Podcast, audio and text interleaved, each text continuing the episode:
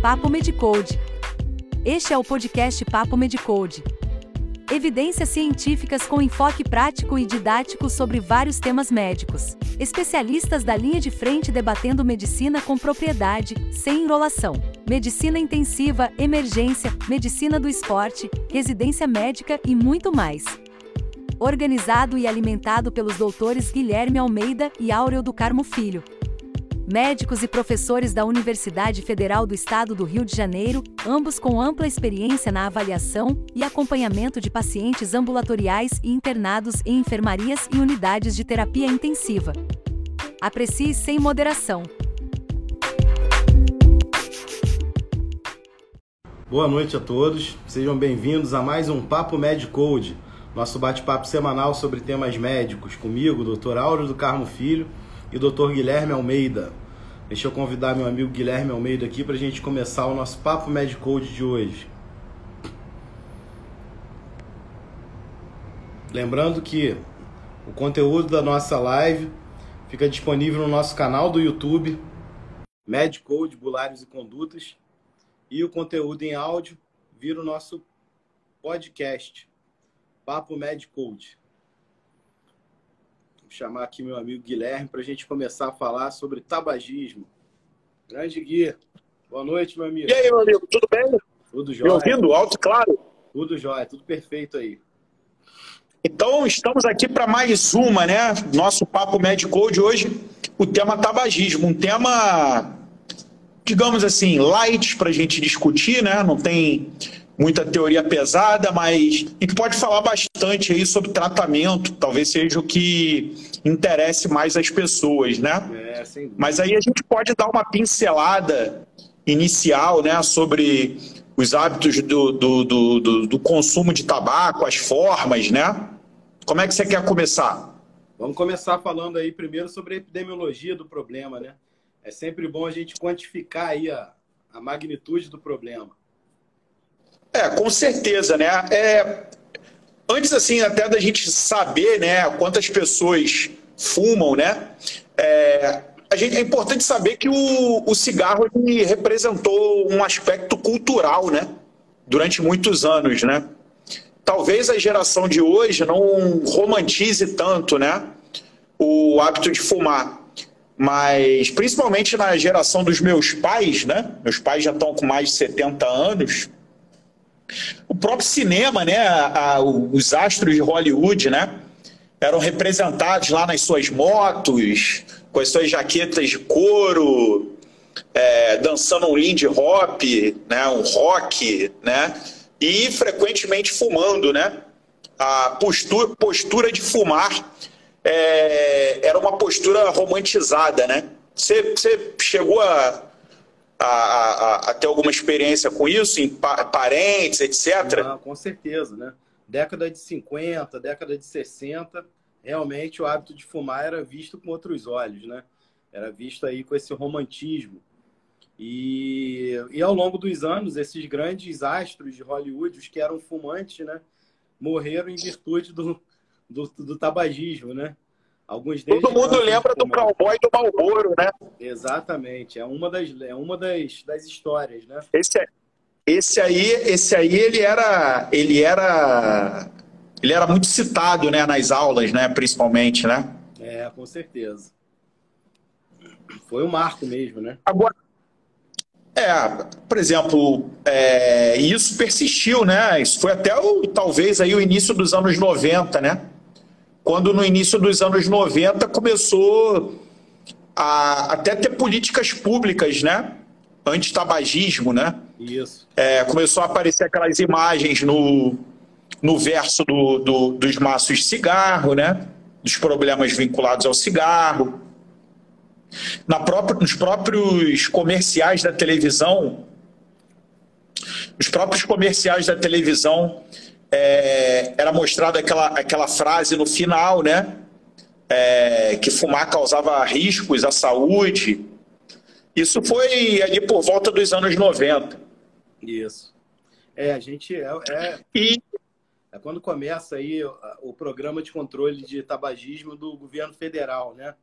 E aí você tem aí é, um programa em, em esfera federal mesmo, né, alcançando aí o país inteiro e massificando né, a propaganda aí em, em, horário nobre da televisão. Né? Passavam as propagandas de cigarro no horário nobre e logo depois das propagandas vinha aqui o, o, o recado, né? De que fazia mal e tal. Hoje a gente não vê mais propaganda de cigarro, né? Foi outra medida também do Programa Nacional aí de Controle do Tabagismo. Né? E por volta aí dos anos 2000, né, nós vemos sequenciais aumentos de impostos, né? Isso. Sobre o cigarro também. É, e as leis né, municipais de ambiente livre né, do tabaco, isso foi em torno aí de 2009, né, 2007, 2009. É, isso aí. Então, hoje, hoje é fumar não é fácil, né? Mas aí criaram alternativas, né? Não sei se você vai falar disso, né? É. A gente, a gente cada vez mais foi, foi tornando complicado né, a vida do sujeito que fuma. E foi importante a gente falar disso, né? Do, do aumento dos impostos, da publicidade, né? Da, da, das alterações de publicidade, né, das rotulações, imagens de advertência e etc., porque isso é, a gente não pode falar em causalidade, né? não foi isso que causou a queda né, do, do, do tabagismo no Brasil, a gente está falando de Brasil, mas acompanhou a queda, né? Isso. Eu cheguei a ver um gráfico, cara, que em 1989, onde, onde as estatísticas começaram mais robustas pelo censo, né? O censo de 1989, esse eu lembro, eu tinha sete anos é, desse censo, eu lembro desse censo. É, os homens, né, a prevalência do tabagismo beirava os 40%. Você tem noção disso? É. 40%? E na população em geral. E as mulheres. Na população em geral, em torno de 30, né? As mulheres um pouco menos que os homens.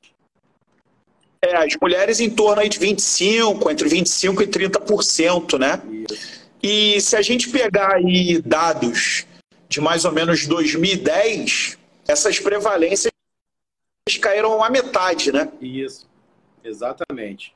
Hoje a gente tem uma, uma prevalência em torno de 12,7%, 13%. Né? Continua caindo, caiu um pouco mais. Né? Meu medo é isso subir é, graças às novas tecnologias, né? As tecnologias também vêm para o mal também, né? Hoje a gente tem aí cigarros eletrônicos, pendrives e etc, né? Que não são proibidos de serem utilizados por enquanto, né? Nesses locais de, de maior concentração de pessoas, né?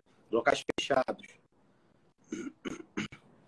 Mas que é um hábito que faz tão é, mal aí, mais até que o cigarro comum, né?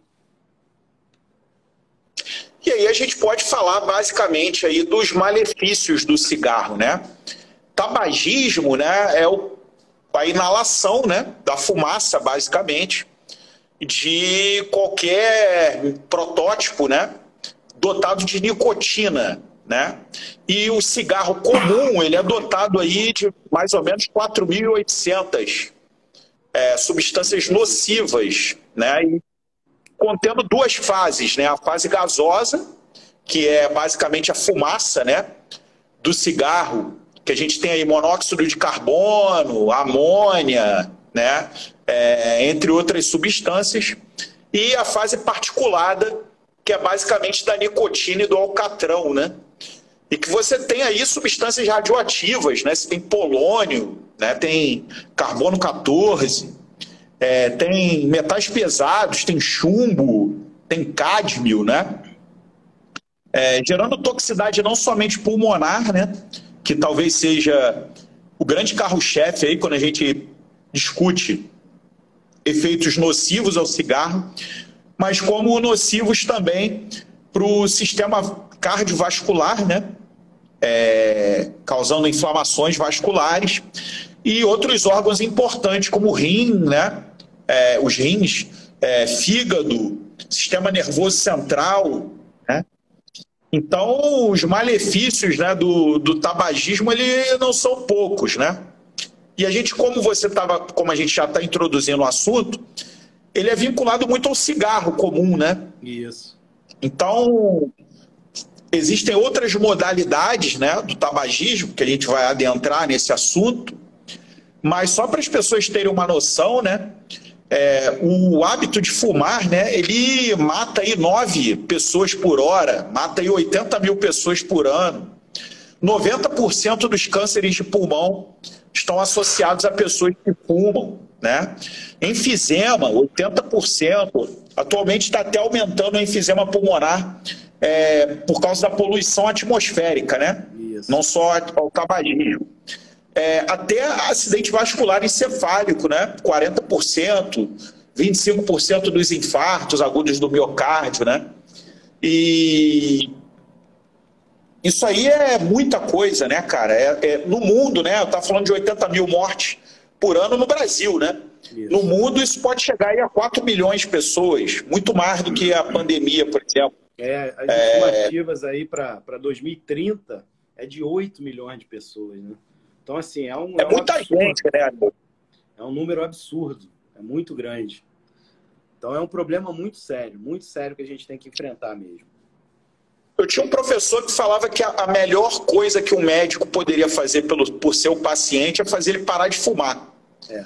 Ele falava assim: é, se você não consegue resolver nada na vida do seu paciente, não consegue controlar a doença dele, não consegue dar um jeito na, na, na situação de saúde, mas você melhora parcialmente a saúde dele, foca em fazer ele parar de fumar se ele fuma. Se você fizer isso, você já vai estar fazendo um bem muito grande. É, com certeza.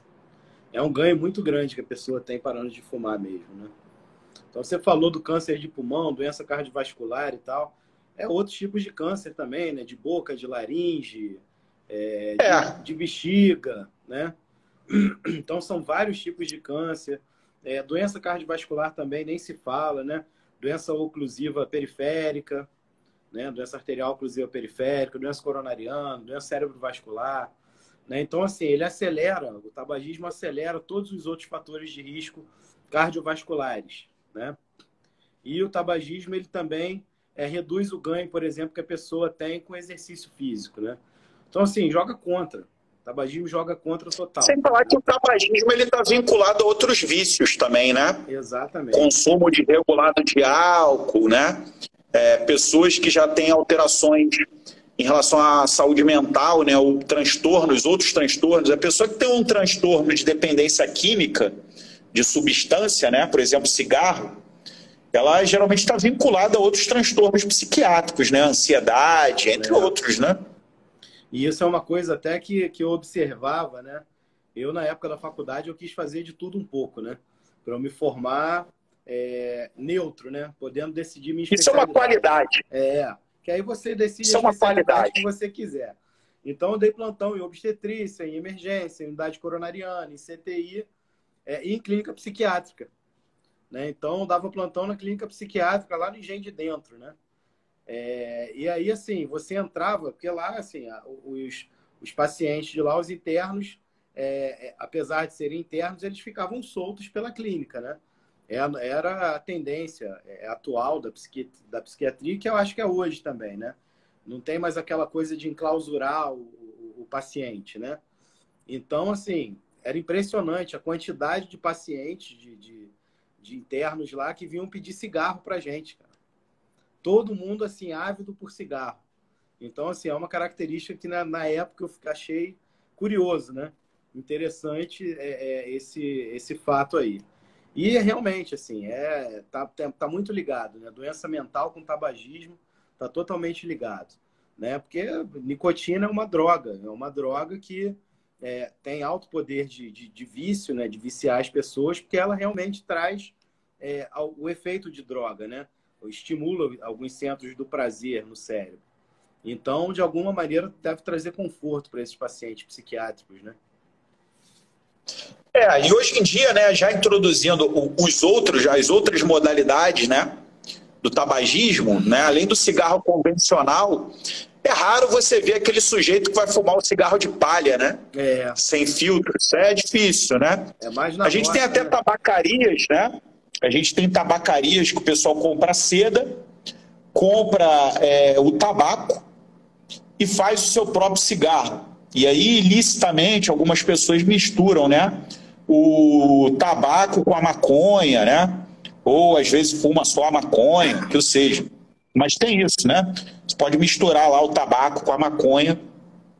O tabaco mascado, né? O fumo de rolo também. Não, isso aí, porra, não, nunca vi, cara. Eu já. Cara aqui Eu no já. Rio de Janeiro, já vi no, na roça. É, no, na no Rio de Janeiro aqui, com, porra, com se mascando tabaco, eu nunca vi. Aqui no Rio, não. Na roça já, né? É, na roça é comum. É, mas todas as formas, né? É, é maléfico à saúde, independente das formas.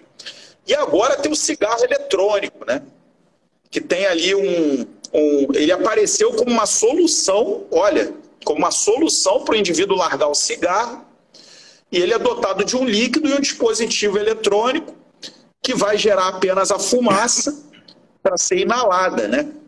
Só que no conteúdo dessa fumaça aí tem um monte de coisa, né? Além da nicotina, né? Lógico, porque a nicotina ela é uma, um ponto central, né? Para a reposição da nicotina é um ponto central para o indivíduo largar o tabagismo e ele acaba viciado nessa outra modalidade. Tem até THC, né? A substância tetraído-canabinoide é, nesses líquidos, entre outros, né?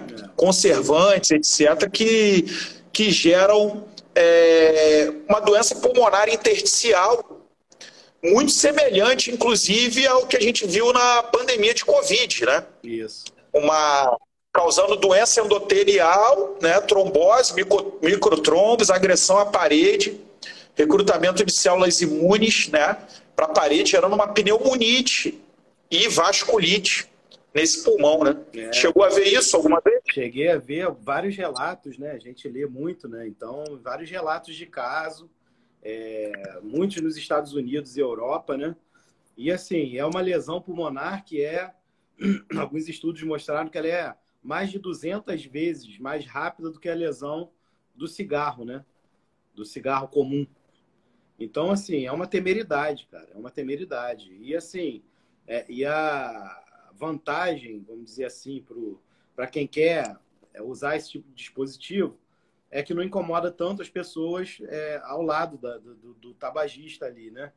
Então ele acaba podendo fumar em, lugares públicos, que eu acho que foi uma, das maiores, melhores medidas, né? Daqui do Rio de Janeiro, que é você proibir o, o, o cigarro em lugares públicos, aí você coíbe, né? O uso do cigarro. Então, mesmo o dependente de nicotina, ele passa a não poder usar mais a nicotina é, sempre, né? Então, isso faz com que ele tenha ali até uma, uma down regulation ali dos... Um up regulation, na verdade, dos receptores, né? De nicotina no cérebro e diminui o hábito. É uma medida boa para todo mundo, né? Então, esse cigarro... O nome da doença... O nome da doença é EVALI. EVALI. Vaping Associated Lung Injury. É. Já deram até o nome, né? É, e tá... Já deram até o nome para essa condição, né? É, saiu, saíram muitas reportagens né, recentemente sobre isso, que é preocupante, né? Muito o uso desses cigarros eletrônicos. É, e assim, é, e lá na, na, na Unirio eu tenho visto, pelos corredores lá do hospital, vários alunos né, usando esse, esse cigarro, porque é, deixou de ser um, um, hábito social condenável, vamos dizer assim, né? Porque você não incomoda as pessoas do lado, né? Então, realmente, assim, é, socialmente pode até ser melhor, mas para o indivíduo, certamente não é, cara. Certamente não é. Né? Algum paciente, Auro, que você lembra aí que foi marcante a questão do tabagismo para você ou não? Ah, vários, você lembra de algum? Vários. Eu vou confessar aqui que eu, na época da, da faculdade, eu fumava, né? Então, no, comecei a fumar no terceiro ano da faculdade, né? E aí, assim, as passagens, as minhas primeiras passagens pelo CTI foram tão marcantes que eu parei de fumar no quinto ano da faculdade. Então, fumei dois anos só. Eu vou te falar que eu tenho rinite alérgica constante. Eu sou a pessoa da rinite alérgica. Eu tenho alergia ao planeta Terra, praticamente. Então, eu vivo o tempo todo com o nariz entupido, hipertrofia de mucosa, pólipo, diaba 4. Me sinto fadigado com frequência, né? é, nariz escorrendo, espirrando, crise de sinusite e repetição. Então, assim, eu não posso nem pensar, nem que eu quisesse fumar, eu conseguiria. Nem chegar perto, Acho que né? Não pode ser nem Se eu desse um trago, é. é. se eu desse um trago num cigarro, eu acho que não resistiria, é. né? É, esse é um problema ou uma solução para o meu é, caso. Não, isso é né? ótimo, né? Eu, assim, eu parei de fumar quando comecei a ver o que que os DPO6 morrendo no CTI, né? E muitos deles é, é conscientes, né? E pedindo cigarro, né? Então, assim, é um negócio é, desesperador. Um dos meus pacientes marcantes foi uma tromboangiite obliterante, uma doença de Buerger, em que o paciente tem sofrimento, é uma vasculite, né? Vinculado ao uso do, do cigarro, né? A fumante, carga tabágica pesada, e que o indivíduo vai evoluindo por, por amputações, né? Crose, né? Extremidades e amputações, foi perdendo os dedos, perdeu as mãos, perdeu os pés, e perdeu as pernas e os braços, e no final so, sobrou o tronco, né? É. E o paciente pedindo para botarem o cigarro na boca dele e acenderem. É, que ele é mesmo já não conseguia mais uma visão assim é, é, de termos humanos, né? É lastimável, né? Você vê isso, né? Mas eu, eu presenciei isso. É um sofrimento. Presenciei isso e, e foi e foi complicado, né? Porque o, o indivíduo não mostrava nem assim ele poderia até se arrepender, mas ele não mostrava ali mais nenhum, nenhuma capacidade de reação, né? Ele estava entregue ao cigarro e o cigarro passou a, a tomar conta da vida dele. Ele falou: Ah, doutor, agora eu vou parar de fumar para quê? Já era, já foi. Então é, é o momento que você vê que o, o cigarro tomou controle da vida do indivíduo, né? E isso aí foi, foi marcante para mim, né? Já deve ter visto algumas trombogeites aí, né? Já, com certeza. E tem uma característica também interessante da trombogite, que é assim, é, quando a gente pensa em amputações, né, a gente pensa logo em diabetes, né? É, mas o diabetes, assim, pelo menos o, na minha prática, né, a gente vê mais amputação distal de membros inferiores, né? É, a é. trombangite não, meu amigo. A trombangite é o pé diabético. Não, pé, é o pé diabético. A trombangite, ela, ela, ela comete membros superiores e inferiores, né? Então, assim, é uma doença mais grave do que a, a vasculopatia diabética, né? Então é, é mais rápida também. Mais rápida também e assim e sem a sensação do tabagismo aí que acelera mais ainda, né? Já vi também um caso, né? É, eu lembro até o nome do paciente, né? Não vou falar aqui, obviamente, mas foi um paciente com enfisema pulmonar em estágio terminal mesmo, né? Que dependia de oxigênio suplementar contínuo terapia contínua de oxigênio suplementar. Eu até brigo né, com, com os residentes e alunos que falam que o paciente é dependente de oxigênio. Eu também sou dependente de oxigênio. É, o paciente era dependente de oxigênio suplementar. suplementar. Todo Mais, né? né? É igual renal crônico, né? Eu também sou renal crônico. Tenho rim desde que eu nasci, espero é. continuar tendo. Doença renal né? crônica, né? Doença renal crônica já é outra história. E esse paciente estava lá acoplado né, ao oxigênio suplementar e houve até um. Ele ficava internado na enfermaria é, porque ele precisava do oxigênio suplementar e era caro, né? O oxigênio é caro, né? Comprar um cilindro é de oxigênio é caro e o governo né, tem um programa até de fornecimento desse cilindro para esses pacientes, mas estava tendo muita dificuldade, né? Tendo que correr atrás de ordem judicial para liberar o cilindro para ele. E aí ele não ia para casa, ele ficava preso na enfermaria, porque ele dependia do oxigênio suplementar, não tinha como ele ir para casa. E ele ficou meses, cara, internado com a gente lá. Então ele era um cara muito boa praça, né? Gostava de conversar e etc, devagar no ritmo dele mas ele era muito receptivo aos alunos e a gente sempre ia lá fazer anamnese, fazer exame físico, ele era sempre, sempre se prontificava a ajudar a gente na semiologia. Então, é, foi um, um, caso que marcou muito a gente, né? já falecido esse paciente, em virtude de complicações do enfisema pulmonar. Bom, mas finalmente, quando o paciente toma a decisão de querer, diz, diz eu quero parar de fumar, né? Primeira coisa que eu digo, que eu disse para o diabetes, eu digo para o tabagismo. Todos nós devemos nos sentir preparados a ajudar o paciente para parar de fumar. É isso aí. Não tem que, ah, vai para o posto de saúde, vai procurar o médico de família, vai procurar o pneumologista. Tem muito tabagista no mundo, a gente tem que ajudar, né? É, tem que minimamente se preparar. Os protocolos são bem fechadinhos, né? Isso. Não tem tanta dificuldade. E aí, assim. A gente pode discutir o seguinte: tem monoterapia e tem terapias combinadas. Isso. Quais são as modalidades aí que, que, que você acha interessante? É, Reposição assim, de nicotina. Com certeza. Mas assim, primeiro a gente tem que, tem que ter todo um, um, preparo psicológico para o paciente, né? Então, assim, querer parar de fumar é o primeiro passo que o paciente dá. E se ele não der esse passo, não adianta você querer ajudar ele, que você não vai conseguir, né? Então você só pode ajudar quem quer ajuda. Então o paciente tem que querer parar de fumar, essa é a primeira coisa. Você não pode querer por ele, né? E você e você topa aquela questão do tem que parar de fumar de vez. É. Nada de não, não. reduzir. É, a gente vai sim, fazer a reposição e você, uf. É. Só que assim, existem existem pacientes Aí depende muito da, da do paciente também, né? É, tem paciente que você consegue reduzir a carga tabágica, né? Porque quando você reduz a, a carga tabágica, você pode usar menos nicotina, né? Seja chiclete, chega, seja trans, transdérmica, nasal, né? E aí o tratamento fica mais curto e mais barato para o paciente. Tá? Essa é a grande vantagem.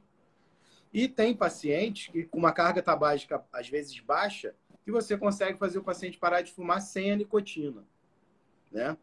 Mais difícil de acontecer, porque assim, quem fuma é, é, já há mais tempo acaba fumando mais de 10 cigarros por dia, que já é uma carga tabágica considerável, né? A gente faz uma conta na prática para o tratamento e para é, a gente macetear o tratamento, que cada cigarro fumado por dia equivale a um miligrama de nicotina né? E aí você tem várias apresentações aí de nicotina. É, transdérmica, por exemplo, né? Você tem adesivo, né? ou adesivo, é. Né? Assim, existem hoje três apresentações principais de nicotina no Brasil, né? É a transdérmica, que é um adesivo que você coloca no paciente a cada troca o adesivo a cada 24 horas. E aí você tem adesivos de 7, 14, 21 miligramas. E você pode usar no máximo 42 miligramas de nicotina no paciente. Então, se o paciente fuma mais de dois maços, ah, fuma quatro maços de cigarro por dia, são 80 cigarros, né? Então, com a nicotina transdérmica, você chega a 42. O resto você tem que suplementar com, com é, goma. Só que, assim, não se recomenda passar muito mais do que 50, 56 miligramas por dia, né? Mas, assim, num caso extremo desses, né? Você pode lançar mão de, de doses aí maiores do que os 42 miligramas, que é o. É, tem gente que usa aqueles scores, né? É, tem aqueles scores Bergstrom. Né? É, né? Falgstrom. Você avalia, você avalia a potência, né? Em relação à, à dose, né? Do adesivo que você vai usar, né? Isso. E aí tem os protocolos de 1 a 4 semanas, 5 a 8 semanas, 9 a 12 semanas, uma, você vai reduzindo né, os miligramas da, do adesivo. Então, por exemplo, no mais pesado é 21, 14, 7.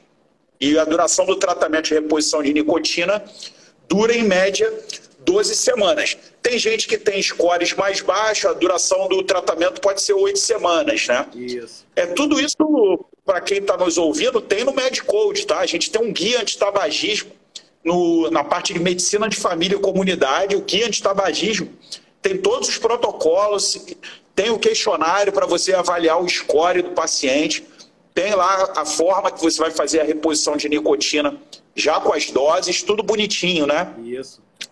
É importante falar para o paciente, né? E é, a nicotina pode trazer problemas para ele, mas é muito menor do que o do cigarro, né? Isso, e assim, uma coisa importante é que quando você começa a reposição de nicotina, obviamente o paciente já não pode mais estar fumando, né? Então, começou a nicotina, acabou o cigarro. Então, Senão você... a nicotina vai estar suplementando, né? É, Quer dizer, vai estar tá, tá dando mais ainda do que o paciente está usando. vai estar tá aumentando a carga de nicotina no paciente, né? Então, assim, você tem que marcar uma data para o paciente parar de fumar e começar a nicotina. Isso é muito importante, né? E o tratamento... Tem as outras, né? Que você, você, você, ia falar, né? Que tem a, também a goma, não é isso? E a pastilha. É, não, é, é a goma e, a, e o nasal. Você tem spray nasal. Tem também o spray, né? Tem a pastilha também. Tem, tem a pastilha que é parecido com a goma, né? O mesmo. mesmo é, dá no mesmo princípio, assim. né? É. É, tem gomas de 1 ou de 2 miligramas, pastilhas que tem de 3 miligramas também.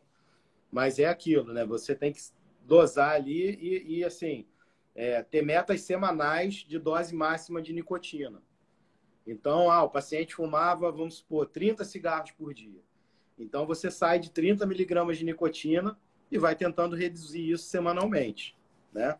Então, ah, vamos botar um adesivo nele, por exemplo, de 14 miligramas e liberar tantas gomas, né, até chegar, sei lá, 20 a 22 miligramas, vamos supor, 20, 22 não, 20, vamos fazer um múltiplo aí, né? Então, 12. Pode ser 21, 14, 7. Por exemplo, do exemplo mais. É. Do exemplo mais drástico, né? É. Então, você libera tantas gomas para ele durante o dia, né? E aí, semanalmente, você vai recalcular, recalcular essa dose máxima, tá? Além disso, também. Isso você está falando numa terapia combinada. combinada quer dizer, isso. o paciente pode usar só o adesivo, ele pode usar só a goma, isso. atingindo lá os miligramas de nicotina que tem dentro do protocolo, de acordo com o score que você aplicou, que você vai entrar lá no Medcode, vai olhar o guia antitabagismo e vai ver. É isso aí. Agora, se você quiser, você pode combinar métodos. Quer dizer, você usar o adesivo e usar mais a goma. Isso. Exatamente. E é que... já para adiantar, não há superioridade é. É, demonstrada da monoterapia, estou falando de nicotina, né? É, junto ou, ou, combinada, né? A monoterapia ou terapia combinada. Adesivo mais goma, ou só adesivo, é, ou só goma.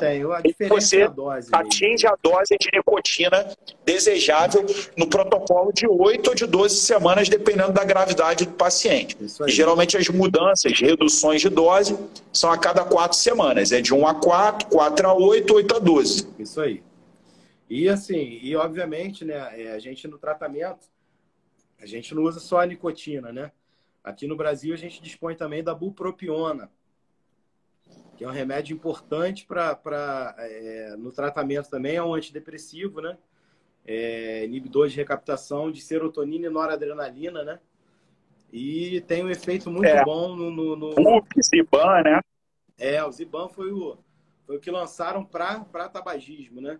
Mas a gente tem vários aí hoje, né? Tem, tem o Zetron, tem, tem o Bup, tem o Ziban, Bupropion. Geralmente você começa com 150 miligramas uma vez ao dia por três dias e depois faz de 12 em 12 horas aí pelas 12 semanas ou 8 semanas de acordo aí com, com o protocolo a ser seguido, né? Isso. É, né, como você ressaltou, o paciente tem que parar de fumar pelo menos é, até o sétimo dia antes né, do início do tratamento. Uma semana antes ali tem, tem, que, tem que acontecer. É. Em algum momento daquela semana ali. Assim, esse, essa dose, assim, essa dose também pode ser mais individualizada, né? Paciente, por exemplo, mais pode idosa, ser estendida também. Pode também. E paciente mais idoso. Ela pode fazer seis meses de BUP. É. E pode fazer, às vezes, uma dose só diária de 150. Né? Os pacientes mais idosos com uma dose ficam muito bem, só 150 miligramas. Se for fazer duas doses, o que eu faço na prática é não fazer de 12 em 12, fazer a, dose é, noturna, vamos dizer assim, mais cedo, até as quatro da tarde, que é um remédio que está muito ligado à insônia. Né? A dose noturna causa muita insônia. Então, quando eu prescrevo, eu prescrevo assim, 7 da manhã e 4 da tarde, 8 da manhã e 4 da tarde. Né? Então, é porque ele pode aumentar a ansiedade, né? É. O próprio, a própria bupropiona, né? O pessoal da ansiedade, tem que tomar cuidado. Apesar de ser um antidepressivo, né? É. É, vinculado à serotonina, ele pode aumentar a ansiedade. É, e, e a pressão, está né? vinculado né? à insônia. Insônia, hipertensão arterial também. Então, é um remédio que, que a gente tem que tomar aí um certo cuidado, né? Você lembra Tem o Champix também, né? Oi? Champix então, é a é varicociclina, né? Exatamente. O Champix ele é preconizado até hoje lá pelo Up to Date, né? Porque ele ainda está disponível nos Estados Unidos, em alguns países da Europa, mas no Brasil a gente não tem aqui desde 2020. Não. Desde 2020. A gente tem assim, tem um, uma grade de eficácia no tratamento, né? Então, o tratamento triplo, que é a varenicilina, né, que é o Champix, mais a bupropiona, mais a nicotina, alcança um sucesso em torno de 70%, né, em seis meses da, da cessação do tabagismo. Só a bupropiona com a nicotina alcança em torno de 60%, 58%. E só a nicotina em torno de 40%. Né? Então, e aí assim, não tem muita diferença de você associar métodos com a nicotina ou fazer monoterapia. Exatamente. Você usar só adesivo, adesivo mais é, goma, é, não, aí só a diferença goma. é mínima entre os métodos aí, mas não, não tem importância estatística, né? Então, assim, no Brasil o que a gente tem? A bupropiona e, e, e, a, e a nicotina. Reposição de nicotina.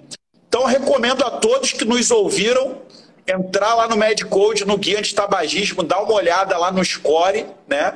E dar uma olhada nos protocolos de reposição de, de nicotina, né? Isso. O uso do, do, do, da bupropiona é mais fechadinho, é mais tranquilo de guardar. Agora, na hora de prescrever a nicotina, você tem que ver ali a carga tabágica do paciente, ver um monte de situações para você calcular a dose certinha da reposição de nicotina que você vai ter que fazer. É né? A gente exemplificou aqui, nos mais graves, o paciente de, vai fazer por 12 semanas a reposição, e aí nas primeiras 4 semanas, 8 semanas, 12 semanas, ele vem diminuindo, 21, 14, 7.